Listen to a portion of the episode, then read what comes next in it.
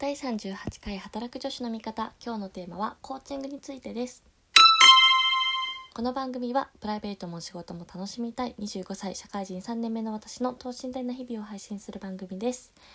えー前回の放送でですね私冒頭にコロナウィークってがっつり言ってたんですけれども、えーコロナウイルスの間違いですね。なんでコロナウィークって言ったのかちょっと自分でもよく分かってないんですが、えー失礼しました、えーこの土曜日と日曜日はですねちょっとまあそのもともと前からあの人に会う予定が入っていて、まあ、コロナのねこの自粛ムードもあったはあったんですけれどもいろいろこうタイミング含めてもねちょっと会っておきたいなという人たちだったので今週は、えーそのプランを続行した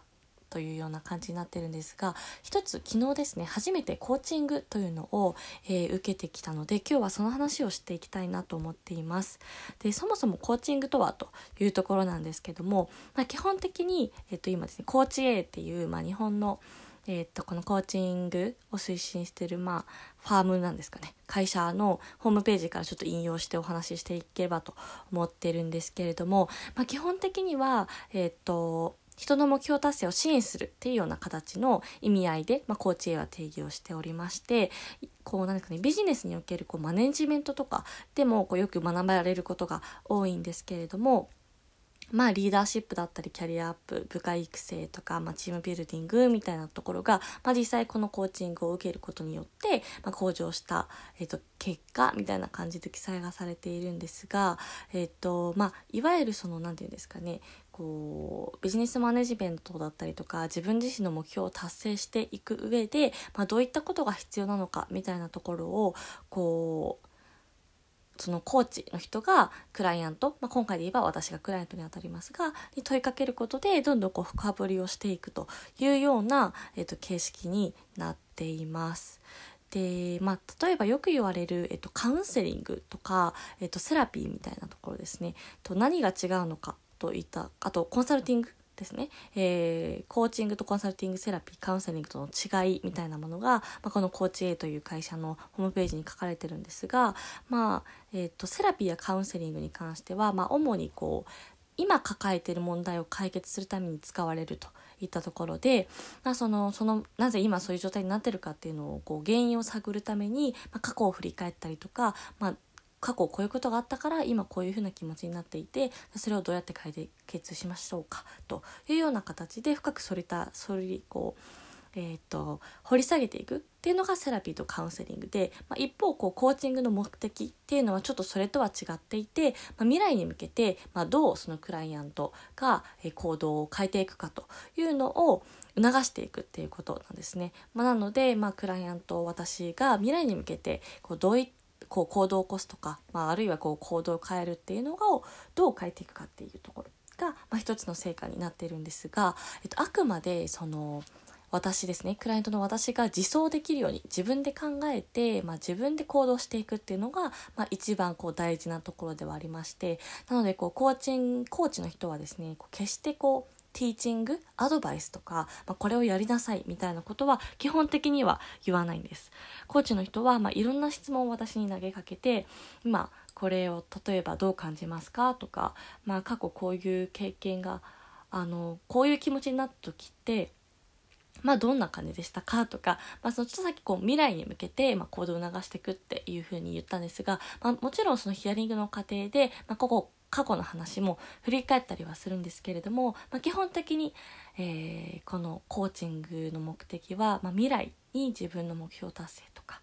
えーどういうふうに自分の人生を進めていくのかみたいなところを一緒にこうサポートしてるしてくれるのが、まあ、コーチングなんですね。はいで基本的にコーチの人はですね、まあ、そのいわゆる、えー、と会社今日本でいうと大手2つあるらしいんですけども、まあ、コーチ A っていうあの大きい日本最大の、まあ、そういったコーチングファームみたいなところと、えとえっと、CTI という、まあ、コーチの C と言われるような、えっと、会社が今日本の中では2大ビッグカンパニーのようです。でそれぞれまあ流派みたいな形で、まあ、そのコーチ A と、えっと、CTI と、まあ、いろんなこうコーチングの学び方というか体系がいろいろあるらしいんですけれども、まあ、それぞれいろんな、えー基礎から応用から、まあ、上級みたいなこうコースを取った上で、えー資格を、まあ、持ってる人が、まあ、基本的にはそうコーチとして活躍しているというようなんですけれども、まあ、今回私はですね知り合いの方が、まあ、まだその資格は完全に取り切れてはいないんですけれども今そのコーチングを勉強していて、まあ、応用編を勉強しているというような方に、えー、たまたまお会いする機会があったので今回その体験講座というような形で、えー、丸1時間ですかねこのコーチングというのを、えー、体験させていただきました。でなんでそもそもコーチング受けてみようかなと思ったかというと結構ね周りの友人というか知り合いの方で、まあ、そのコーチングに関する本を読んでる人とか、まあ、ちょいちょい最近このコーチングっていう言葉をよく聞くようになったなと思っていて「あの1兆ドルコーチ」っていう本まだ私ちょっと読めてはないんですけどもよく最近ね本屋さんの売れ筋であの青い表紙の本が、あの見かける機会が多いかなと思ってるんですが、まあ、そういったこう割とね日本でもあの注目しされ始めてる領域なのかなというふうに思いましたっていうのとあと最近一つすごく思ったのが前この子あのラジオトークでもマイルールとして話したんですが、まあ、自己肯定感の話であのこれまでこれまでというか、まあ、留学大学時代はちょっと自分自身に、まあ、学歴コンプレックスがあったけれども、まあ、一つ学生会議という、まあ、国際交流の団体をの代表を成し遂げてそこからアメリカに留学に行って自己肯定感がすごいこう高まって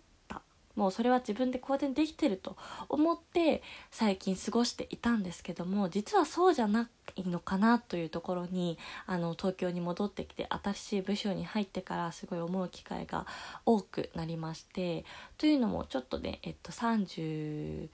回かなってお話しした質問のワークショップに参加した時に、まあ、自分自身のねこうシャンパングラスをどれぐらい満たせてますかっていうようなあのグラスのお話をしたと思うんですがなんかそうなんですよ。そこがねやっぱり自分自身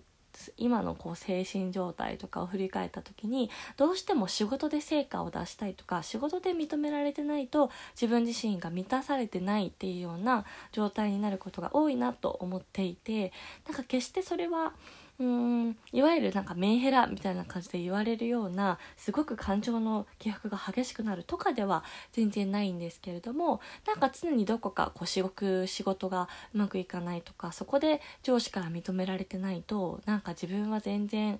あの価値がないって言ったらちょっと大げさですが常にこうちょっと劣等感というかなんか自分は全然ダメだなっていうような思考になってしまうことに気づいたんですね。でまあそれが今年の目標でもある仕事への依存度を低くするっていうところにもつながってくるかもしれないんですがなんかそれがねあんまりこう今もう2月が終わる段階でなかなかじゃあどうやって仕事への依存度を低くしていくのかっていったところがまだ自分の中でこうくっきりとしたね回答ができてないなというふうに感じていたんですね。なのでちょっとまあその自己肯定感留学に行って高まったと思っていたけれども実はそうじゃないんじゃないかとかちょっとその根本って何なんだろうみたいなところをあのモヤモヤしてたところがあったので是非そのねあの、まあ、答えを求めるって言ったら変なんですけれども、まあ、これから4年目が始まるこのタイミングでちょっとそのモヤモヤを明確にしたいなというふうに思って、えー、コーチングを受けてみることにしました。で結論ですね。あのコーチングってすごく面白くって、まあ、いろんなそのコーチの方が多方面からこう私自身に質問を投げかけてくれるんですけど、まあ、いろんなねあの例えば擬人化したりとか自分をどういうふうに見てるかっていうのをちょっとこう客観的な視点で見てみたりとかっていう風な形があったんですけども結論今の私はあの、まあ、その自己肯定感どうこうというよりもあのなんだろうな自分自身のピュアな好奇心とか本当は言いたいことがあるけど、まあ、会社では上司に言えないとかそういうストレスがすごい大きいんだなっていうふうに気づいたんですよね。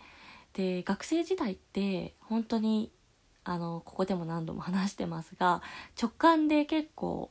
選択判断してきたことが多くって割とそれに従ってきたなのでこうピュアな自分の好奇心とかやりたいっていう気持ちに全てこう素直に動けていたっていうのが多分過去の私なんですけどじゃあ会社に入って今組織の中で動いていく中で、まあ、それが100%できるかって言ったら、まあ、そうじゃないですよね。っていったところに多分自分自身がどこかこう窮屈というかこうっていうのを感じていたんだなっていったところが、まあ、一つ明確になりましたでじゃあその上でそれの状況をどうしていくかとなった時に、まあ、現実的に考えてもちろんこう転職とか今のこう職場環境を変えるっていったところも選択肢としてはあるんですけども、まあ、自分なりに今この実際の職場はまあ、変えたくないという、まあ、うん、変えたくないって言ったら嘘になりますが、まあ、もうちょっと、あの、今のところで頑張りたいなっていう素直な気持ちがあるので、あるので、じゃあ、プラスアルファ、その仕事以外の部分で、やっぱりまだまだもっと自分のピュアな好奇心に従ってできることがあるんじゃないかというふうなところにすごく気づかされたんですね。で、まずは、ずっとやりたかったですねあの身近な人からこういう働くことに前向きなあの友達とかを集めてまずはちょっとこうカフェ会というかっていうのをこう開いてみようかなというところがまずあの次回の、えっと、コーチングまでのアクションの一つとして考えられてきたんですけれどもまあ、そうやってこう自分の感情とかをあのいろんな方向から質問してもらうことで改めてこう自分をね内省というか言葉に出したりとかビジュアルでイメージすることでそのモヤモヤがねこう少しずつ晴れていくっていうのをあのたった1時間なんですけども体験することができて、まあ、あの基本的に3週間とか1ヶ月ぐらいに1回のペースで、まあ、今後はこう続けていくっていうのがあの通常の、えー、リズムらしいんですが、えー、ちょっとね今回これを機に私もコーチングを受けてみようという形で、えー、決意をしました。なのであので、まあ、将来的には私自身もそのコーチとして何かこう教えられるところがあったら、一つなんかこう自分の幅が広がるな、みたいなことも考えてまして、すぐじゃあスクールに通おうとかっていうところまではちょっとまだ踏み込めてはないんですが、一つ自分の中のキーワードとしてコーチングというのが、えー、上がってきたところでございます。ちょっと時間が来てしまったので、もうちょっと話したいこともあったんですが、ひとまず今日はこの辺で失礼したいと思います。ありがとうございました。